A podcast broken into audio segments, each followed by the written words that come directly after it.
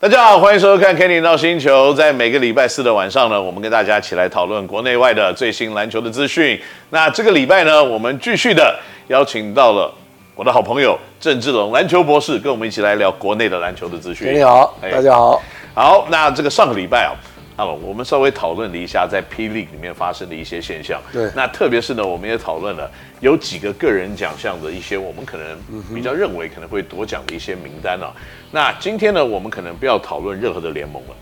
那我们今天就来讨论我们国内在国际上面的竞争的一些讯息，跟一些我们可能想象到的，要在竞争这个国际比赛的时候，我们可以派什么样子的阵容出去对。那今天呢，如果我们啊，我跟你，我们要出去比赛了，如果你在台湾所有的球员你都可以选，OK，还可以有一个洋将，一个外援。那我们如果出去要随便啊打菜市场杯啊，最强的阵容一摆出去就是函扣所有人。你认为这样子的名单，如果有六个后卫，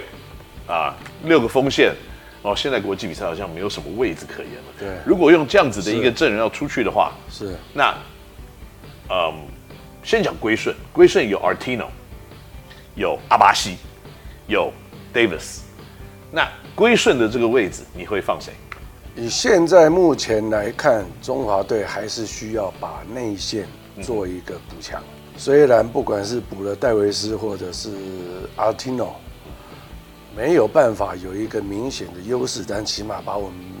内线的劣势能够尽量的减到最低。嗯哼，让我们的锋线的球员、台湾的球员在其他的这个特点上能够发挥出来。是所以这个角度来讲的话，我会选阿提诺， Artino 啊，呃，因为戴维斯也为呃我们国家队付出那么多年了，嗯哼，那近两年他有一些伤在身，呃，在身上，嗯哼，所以我想从这个这个角度来看，那国际赛通常又是连着打的这种比赛安排的比较多，身强体壮，年轻对，嗯。所以从这个角度来讲的话，那阿提诺还是第一个人选。是，好，那如果我们要带六个后卫、六个前锋、三个中锋在一个球队里面，我们先讲六个后卫，六个后卫你会选哪六个？首先讲说后卫跟前锋大概是我们台湾球员的一个特产。嗯，哦，我想很多的国家，呃，当然每个国家都有很好的后卫跟锋线在，是但是从我们台湾来讲的话，我们在这一方面应该算是我们的特产吧。对，的确，因为在这几年我看看啊，从我们这一代就有亚洲最佳前锋，然后到了你的下一代，到我们的下一代又有亚洲最佳，呃连两三两三代我们都有亚洲最佳前锋。是从你开始，从信安到志杰，是都是一直生产的最好的前锋群。是，对，所以如果是以六个后卫跟六个前锋，我们用什么样子的方式来配置这六个人，从国际上来讲呢，这个呃身体条件一定要好。 对身体碰还是要撞。好。所以如果是先从身材条件跟技术方面一个综合的方向来看的话呢，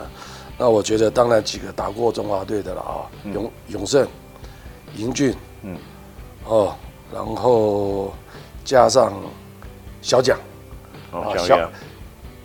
小蒋虽然就是蒋玉安啊，对，虽然高度没有那么的高，不过他的一个技术特点，呃，可以在不是那么高大的球队的情况之下，他对中华队还是有一定的这个后卫的轮转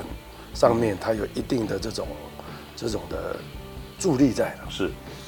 那再来就是几个比较年轻的哦，当然包括庭谦，对哦，庭谦，呃，再来呢就是几个年轻球员，包括国豪跟艾哲，哦，基本上都是可以做考虑的。是，因为其实你刚刚讲到尤爱哲，我觉得这个球员就是现在还在大学。嗯那实际上，我觉得可能在纯控球后卫这个位置来看，他的确已经有非常精准传球以及蛮具有创意的传球项这方面的一个能力啊。对可能最大的一个未来几年要培养的重点，可能就是他身体的对抗性。对那刚刚你讲这个六个人，我觉得基本上都是比较属于像有点纯控球的味道。那可是，在现代篮球里面，当然，呃，林庭谦还有高国豪比较属于攻击现代型的控球后卫对是，就是他不但能够阻止组织，他更重要的一环，他可以自己抢分。对，那这样子一来呢，可能对于接下来六个锋线的球员的组成，可能也会稍微做一些可能化学作用的影响。这个就是我们最近这个几年在谈一些球场上配置的时候，嗯常常会有，如果没有把话讲清楚的话，嗯常常就是我们自己教练在讨论也好，对或者我们圈子在讨论的也好呢，常常那个路都会走走，就是说大家那个共识没有办法那么好的去凝聚的原因是，就像你刚刚提到的，其实现在一号、二号的分界，嗯。已经没有那么越来越的小，对，越来越就是以小。前人家都在讲篮球，就想说啊，positionless basketball，就是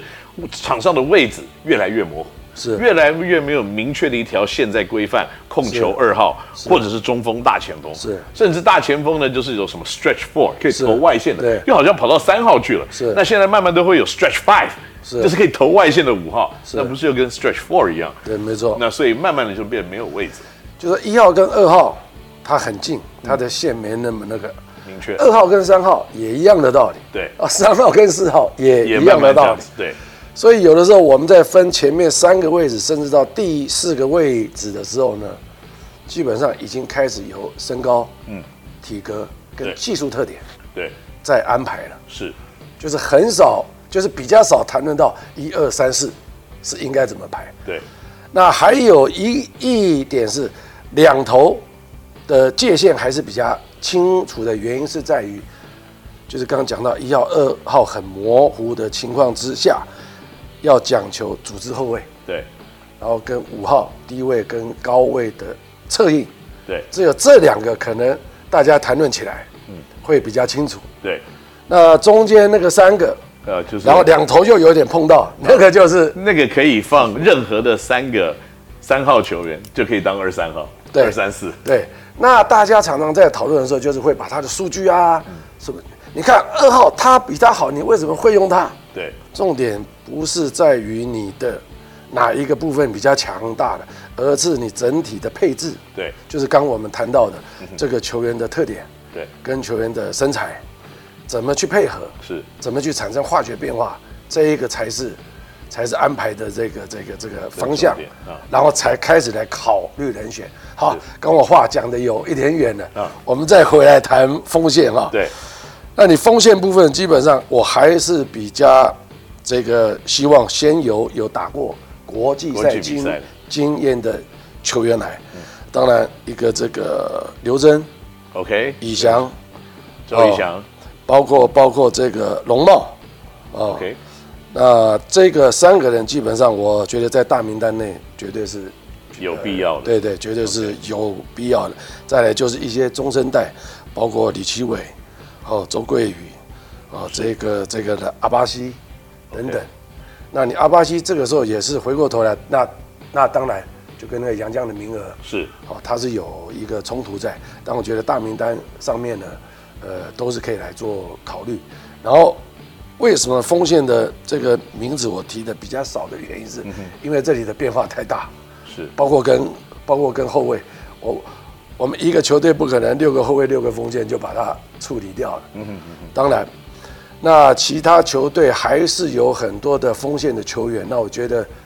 都在伯仲之间呢，是都在是伯仲之间呢。是。那你会不会考虑一些，就像也许在后卫里面你选了一个尤爱哲，那他还是一个大学选手。那如果在锋线，你会不会也考虑，就说找一个像马建豪这样子的人进来，就是也也许还是在大学，可是他也两百出头公分对，然后也有不错的外线的能力，是不是有同样的，有点像培养尤爱哲这样子的一种味道，来培养像这样子可能还在大学的一些球员呢？也许不是马建豪，也许可不可以是张镇雅，或者是陈范博彦，像这样子嗯对类型的球员对？，郑雅跟这个陈范博彦，嗯哼，那我觉得他是属于一个比较高的一个这个射手。对，那当然在国际赛，你外线准啊，当然有的高度等于那个炮塔会比较高，嗯哼，出去的弹道，呃，有机会会比较清空啊。对这个就是比身较材的好优一势点的。出手空间，就像当年我们把田磊、少侠，嗯，往外拉的原因，就是在于既然他有一个投射能力，对，为什么要因为他的身高而局限于他一定要去打内线？对，而且田浩、田磊还有不错的一个活动力嘛。是的所以你常常把他放在场上的时候，他不只是有一个三分外围的威胁把距离拉大，他有的时候随便用他的活动力还有判断力，他一场比赛也是七八九个篮板。对那有的时候这些篮板的数量是远远超过一些本土的中锋的数字了，因为他有那个活动力跟他的判断力在场上。所以他可能就是因为身高又可以投外线，再加上时间拉长，他都有其他数字也很不错的一个表现。OK，